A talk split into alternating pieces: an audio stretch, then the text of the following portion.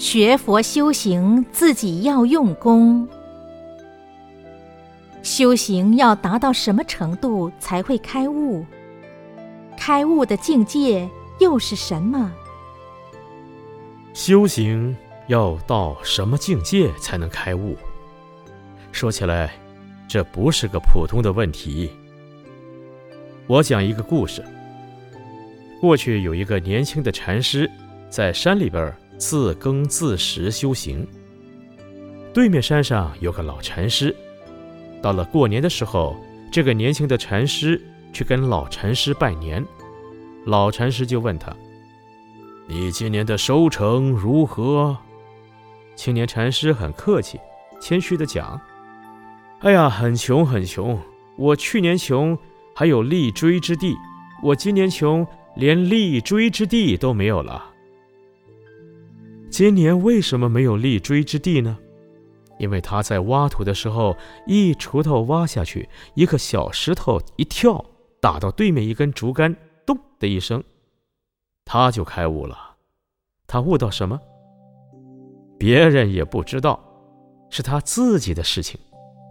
同时，禅师跟禅师讲话都在打机风。老禅师这样问他：“你今年收成怎么样？”他说：“去年穷。”还有立锥之地，我今年穷，连立锥之地都没有了。大概这就是他开悟以后的境界。这么一讲，大家还是不知道开悟是怎么一回事情。有一句话可以来解释：如人饮水，冷暖自知。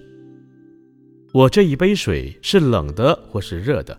我自己知道，你们不知道。以人成佛教的解释容易懂。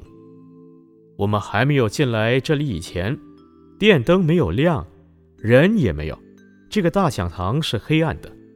我们一摸到电灯的开关，一按，电灯就亮了。这就比如你的心灯亮了，那你就开悟了，你就看到有这么多人坐在这里。大概这就是开悟的境界吧。至于真正开悟是不是这样子呢？除非你自己好好的修，你开悟的时候就知道开悟是怎么一回事。说起来，开悟开悟，到底悟了什么？假使一讲就错了，不讲也不对。所以这个事情，学佛修行靠自己用功。不能只是讲，讲了就不对了。